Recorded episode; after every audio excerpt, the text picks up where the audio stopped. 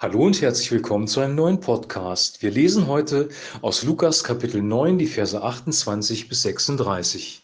Und es begab sich etwa acht Tage nach diesen Reden, dass er mit sich nahm Petrus, Johannes und Jakobus und ging auf einen Berg, um zu beten.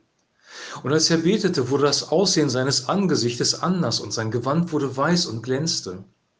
Und siehe, zwei Männer redeten mit ihm, das waren Mose und Elia. Sie erschienen verklärt und redeten von seinem Ende, das er in Jerusalem erfüllen sollte. Petrus aber und die bei ihm waren, waren voller Schlaf. Als sie aber aufwachten, sahen sie, wie verklärt er war und die zwei Männer, die bei ihm standen. Und es begab sich, als sie von ihm schieden, da sprach Petrus zu Jesus, Meister, hier ist es gut für uns. Lass uns drei Hütten bauen, dir eine, Mose eine und Elia eine. Er wusste aber nicht, was er redete. Als er aber dies redete, kam eine Wolke und überschattete sie, und sie erschraken, als sie in die Wolke hineinkamen. Und es geschah eine Stimme aus der Wolke, die sprach, dieser ist mein auserwählter Sohn, den sollt ihr hören. Und als die Stimme geschah, fanden sie Jesus allein. Und sie schwiegen davon und verkündeten in jenen Tagen niemanden, was sie gesehen hatten. Soweit unser Text. Eine sehr außergewöhnliche Geschichte. Wir haben im letzten Podcast gehört, dass Jesus eine sehr besondere Person ist. Die Menschen haben gefragt, wer ist es denn jetzt? Ist es ein Prophet? Ist es Elia, der wiedergekommen ist oder gar Johannes der Täufer? Und dann gibt Petrus die korrekte Antwort, nein, er ist der Christus Gottes. Jesus ist wirklich Gottes Sohn. Er ist wirklich der Messias, König von Israel. Hier wird nochmal deutlich, dass er eine besondere Person ist. Die Herrlichkeit Gottes kommt manifest auf ihn. Sein Gesicht fängt an, sich zu verändern, seine Kleider fangen an zu leuchten. Und zwei Männer stehen neben ihm, nämlich Mose und Elia, die auch verklärt sind. Und sie erzählen ihm von seinem Ausgang, also von der Kreuzigung in Jerusalem, dass er wirklich die, ähm, diesen Job machen muss, die Sünden der Menschen zu tragen. Sie machen ihm das nochmal klar und ermutigen ihn. Hier fallen mehrere Dinge auf, nämlich einmal, dass uns hier sehr, sehr deutlich vor Augen geführt wird, dass es nach dem Tod, nach unserem physischen Abscheiden von dieser Erde nicht aus ist. Mose und Elia waren ja lange verstorben und hier tauchen sie plötzlich auf in einer verklärten, verherrlichten Art und Weise. Sie begegnen Jesus. Sie geben Jesus Wegweisung. Die beiden sind also quicklebendig, sie kommen aus einer himmlischen Dimension und begegnen Jesus. Und hier muss eins ganz klar gesagt werden. Die Initiative ging von Gott aus. Gott der Vater kam mit der Herrlichkeit auf den Berg, hat Jesus verherrlicht und hat Mose und Elia gesandt. Es war nicht so, dass sich Jesus, Jakobus und äh, Johannes und Petrus ausgestreckt haben nach Verstorbenen, dass sie Verstorbene angebetet haben oder zu Verstorbenen gebetet haben, dass sie die Gegenwart von Verstorbenen gesucht haben. Das bezeichnet die Bibel als Spiritismus und das war schon im Alten Testament strikt verboten. Wir dürfen uns niemals nach Verstorbenen, nach Heiligen ausstrecken und äh, mit ihnen Kontakt aufnehmen. Das ist uns verboten. Die Initiative geht hier von Gott aus. Er sendet Mose, er sendet Elia, um Jesus nochmal in seiner, in seiner Mission zu bestärken. Die Jünger sehen das, die drei, die da mit bei ihm waren. Und Petrus ähm, spricht, lass uns hier Hütten bauen, lass uns hier bleiben. Das ist die zweite Botschaft. Wir Menschen versuchen gerne die Herrlichkeit Gottes, wenn wir merken, Gott ist präsent, Gott ist da, ist ein besonderer Moment in der Gemeinde, ist ein besonderer Moment persönlich. Wir versuchen das einzufrieren, wir versuchen das irgendwie zu konservieren.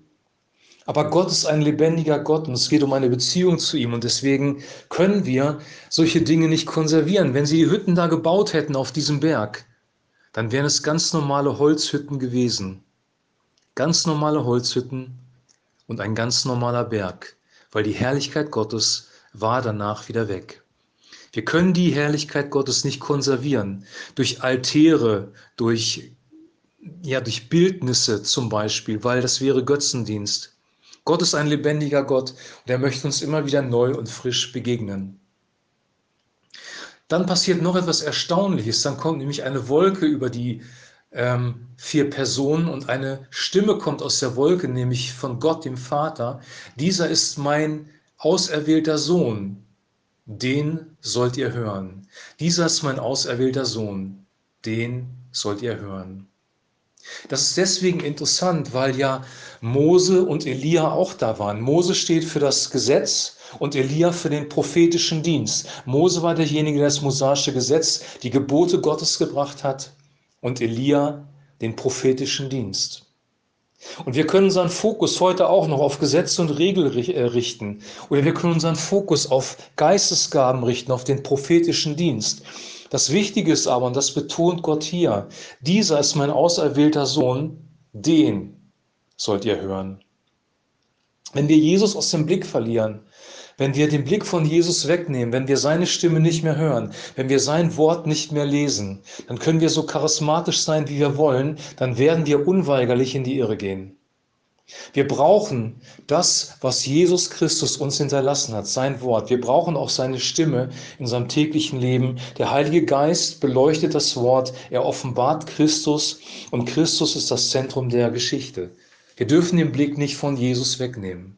Gott spricht hier selber, dieser ist mein auserwählter Sohn, den sollt ihr hören.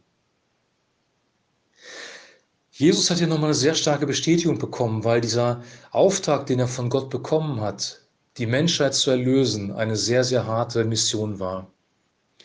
Er war dafür vorgesehen, von den Römern an diesem Holzkreuz hingerichtet zu werden, wegen uns, wegen unserer Sünden.